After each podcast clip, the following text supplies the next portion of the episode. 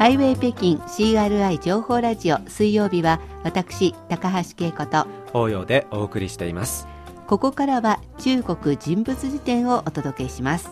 今回紹介するのは、うん、今回は中国のダンサー、ヤン・リーピン、うん、ヤン・リーピンをご紹介したいと思います。有名な人ですよね、はい、彼女といえば、うん、クジャクの舞ですね、うん、えー、ヤン・リーピンはこのクジャクの舞で、えー、中国全土に名を馳せ長年にわたってその人気が衰えませんはい。もうあのヤン・リーピンといえばクジャク、そうですね。クジャクのダンスといえばヤンリーピン、はい、だからダンサーといってもなんかクジャクの人って感じですよね。まさにその通りだと思いますね、はい、最近の活躍といいますと、はい、えー、今月8日から10日まで、はい。えー、彼女の代表作「クジャク」の公演が南京市で行われまして、うん、3日間連続で満席となる大盛況でした、はい、先週末に行われたばかりですけど、うん、このヤンリーピン生まれは、えー、1958年に雲南省代理ペイ族自治州で生まれました、はい、えー、両親はいずれもペイ族です。少数民族ですね、はい、えー、生まれた頃食料不足の時代だったため貧しい生活を送っていたそうです、うん、9歳の頃家族と共にシーサンパンナーに移住しましたが、はい、えー、父親は家族を見捨て家を出てしまいました、大変でしたね、うん、3人の兄弟の面倒を見るため、えー、その頃11歳だったヤン・リーピンは母親と一緒に家計を賄うことになりました、うん、え1971年に彼女はえシーサンパンナ歌舞団に入り、はい、え各地の村を訪れ数十種類の民族舞踊を学んだそうです。あの歌舞団に入ったってことは、うん、ダンサー、まあ、プロになったってことですか？なったわけですよね、えー、そしてその後1979年彼女が主演した「クジャクのお姫様が」えー、雲南省で演技一等賞を獲得しました、うん、クジャクの雰囲気によく似た踊りなんですよね、うん、そうですね、はい、このクジャクで、脚光を浴びるようになったんですよね、はい、その後も彼女は活躍してきますね、はい、はい1980年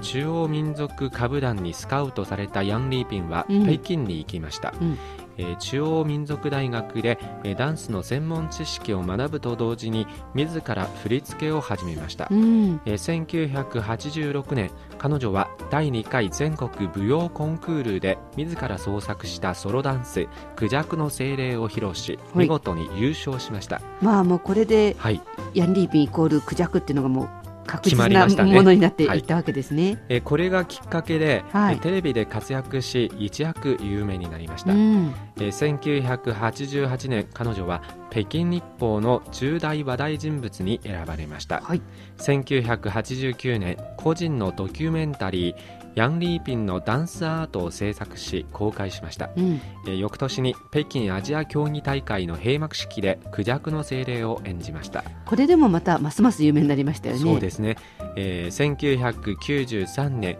えー、中央テレビ局の春節の夕べえー、ペアダンス2本の木を披露しまして、はい、えー、視聴者投票ランキングでトップに立ちました。すごい、うん。えー、1997年ですね。日本の大阪国際フェスティバルで公演を行い大阪国際交流センターの最高芸術賞を受賞しましたえー、翌年に彼女は自ら監督プロデューサー主演を務めた地上伝映画「太陽の島で」えー、モントリオール世界映画祭の審査委員会大賞を獲得しました。あのさっき一番最初にワイヤン、うん、このクジャクの踊りだけで有名になったというふうに書いてあったんですけど、はい、クジャクの踊りだけなのにこんなにいろんな賞が取ったりとか注目されて本当すごいですよね。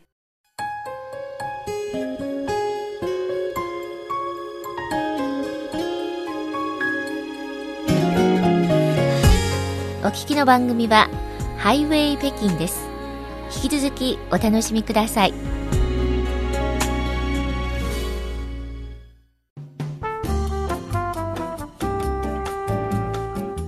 ハイウェイ北京 CRI 情報ラジオ水曜日中国人物辞典をお届けしています今回は先週末に南京での公演が大成功しましたダンサーのヤンディーピンをご紹介しています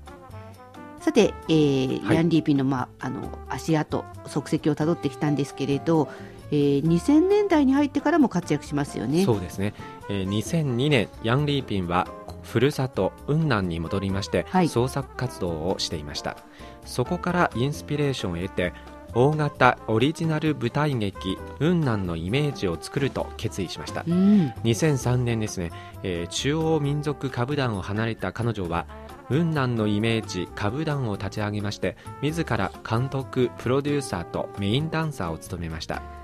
歌舞団の運営資金を賄うためですね、うん、彼女は自分の家まで売ったそうです。なんか気合が入ってますね。そうですね。でもこの辺からただのダンサーじゃなくてこうプロデューサーだったりとか、ね、いろんな面に幅が広がってきたわけですよね。そうですね、うん、最初の頃は資金難に陥っていたものの、はい、やがて雲南省政府からの指示を得て昆明での初公演で一気に大ブレイクしました、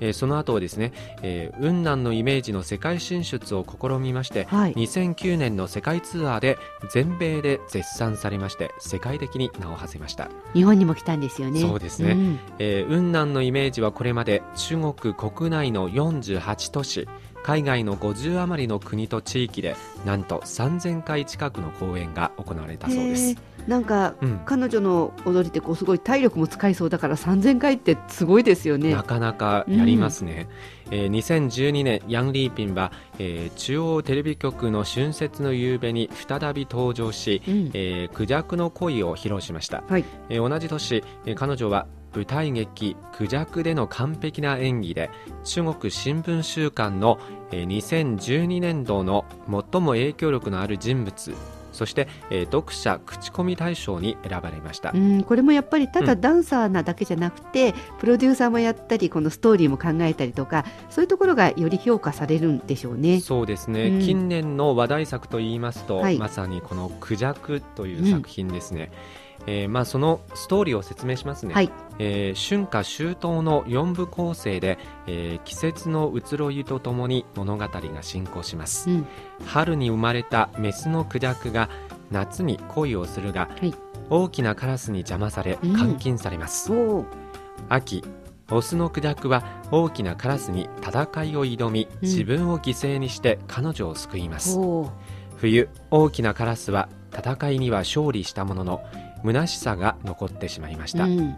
オスのクジャクを失ったメスのクジャクも悲しみに触れてしまいます、うんやがて神の救済が地上に訪れます、はい、というストーリーでしたね。それは一体何なのか、ちょっとこうやっぱり見てみたくなっちゃいますね。そうですね。実は日本公演、うん、このクジャクの日本公演は去年の5月末から6月1日まで、はい。えー、東京の渋谷の文化村で行われたんですけれども、はいはいうん、私も見に行きました。おいやまだちょうど日本にいた頃でしたねそうですね。ちょうどその頃だったんです、ね、はい、どうでしたか？そうですね。日本での公演に対してはまず日本の舞踊評論家鈴木明さんはですね、はい、その季節の移ろいを舞台美術が、えー、実によく表現している、うん、最大の見どころはこれまでの来日公演ではクジャクの舞など一部でしか見られなかったリーピンの踊りが全編にわたって見られることだ。